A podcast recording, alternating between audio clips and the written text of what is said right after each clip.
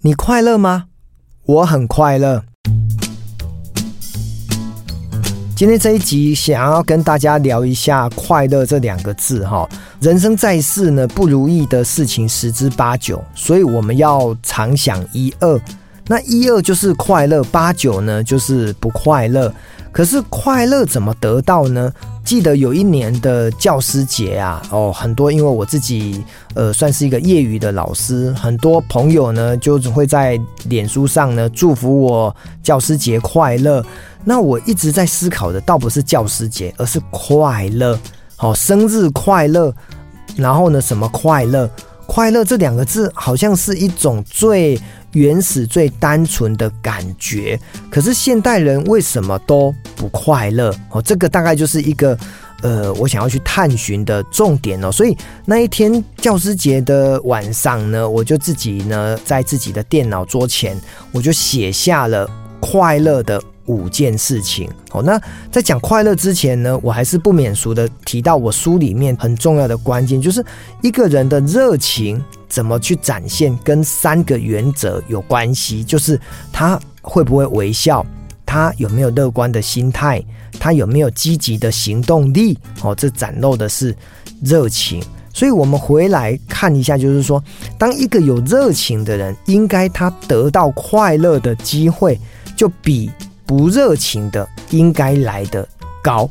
而且，快乐呢，我也希望不要去创造，好像哦，我中乐透了。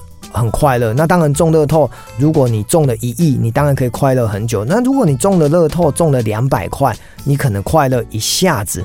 所以真正我追求的快乐，应该是一种持久的，而且呢是永恒的概念。好，所以我提到的是比较属于内心世界的快乐。那我分别呢把这五点哦，我自己写在脸书上，也把它转载在我的书里面的。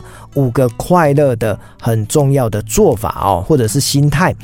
第一个呢，我表达的是快乐是内心的平静，是达到幸福的过程。好，所以意思就是说，当你内心很平静的时候，就是你不会随着外面的状态，让自己的情绪，让自己的一种身体，就是产生很大的变化。呃，举个例子哦，现在刚好是暑假七八月份的时候，所以呢，天气很热。如果你满身大汗，你可能呢就非常的狼狈，就会整个很不舒服。那那个不舒服，可能就不容易得到快乐。所以呢，如果我们讲说心静自然凉，当你心静的时候，你的快乐可能就会提高。那这个过程当中，就会让你感受到幸福的味道哦。所以这是第一个。第二个呢，我提到的说哦，跟钱有关呐，哈，有钱的确可以得到快乐，但是快乐不一定要有钱。哦，这句话怎么说呢？因为很多人觉得，哎呀，没钱呐，不能买东西，没办法缴房贷，或者是没有钱呢，不能完成很多的呃一些欲望。好，没有错，这个世界上呢，那个没有钱真的是万万不能。可是呢，我也在。很多的这个社会当中看到有钱人他也不快乐啊，那到底发生什么事？或许呢，在马斯洛的这个五大需求里面呢，人们先寻求温饱，先寻求所谓的一种比较低层的吃得饱、穿得暖，他可能可以让他快乐。可是当你拥有一亿、跟一百亿或一千亿，已经钱都花不完的时候，那个快乐。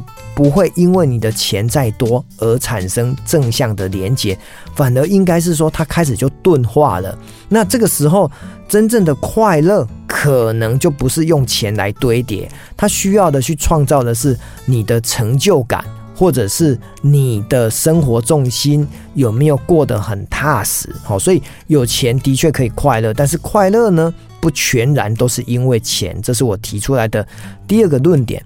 第三个呢，我说健康是快乐的泉源，身心灵平衡就是健康。好，所以意思就是我们怎么得到健康，就是你的身体、你的心理、你的灵性要能够非常的安稳，你就能够有一个健康的身体，而你拥有健康的身体，也就是快乐的关键。因为呢，健康是一嘛，其他的才是零。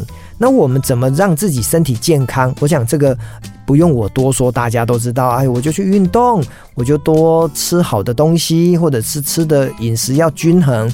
那记得要呃多睡眠，然后呢不要有压力，保持好心情。好，类似这种健康的状态，其实也是达到快乐的过程。那第四个呢？呃，快乐怎么来？帮助别人就能够快乐，付出越多，快乐越多。哈，我们。老祖宗讲说，助人为快乐之本，施比受更有福。所以帮助别人得到快乐，而且呢，你做越多，你会觉得越快乐。这件事情一定是成为正比。举个例子，你帮助一个人，跟我帮助十个人，我们都帮助。当然，呃，助人呢没有分多跟大，但是如果你今天花的时间在帮助别人的时间越长，你内心的这种感受。跟快乐指数一定是越高哈，所以助人为快乐之本，然后多帮助别人带来快乐。那最后一个呢，我提到的叫做快乐让人具有热情，而热情奔放更显快乐。所以快乐就如同我刚刚讲到的，它跟热情其实是有因果关系的哈。所以有快乐的人呢，他热情指数高。那热情指数高呢，可能来自于微笑啦、乐观啦。积极啦，所以呢，当热情越奔放、越多元的时候，那种快乐的样貌，可能就容易让别人感受到。我们常讲说，一个人啊，不笑，那。就感觉呢，就让你不能亲近一个人呢，很悲观，或者是他每次呢都讲负面的话、泄气的话，就会让你感觉不想亲近。那一个人呢，就懒懒散散的，一点都不积极，那你也觉得这样子的人，你也不想亲近他。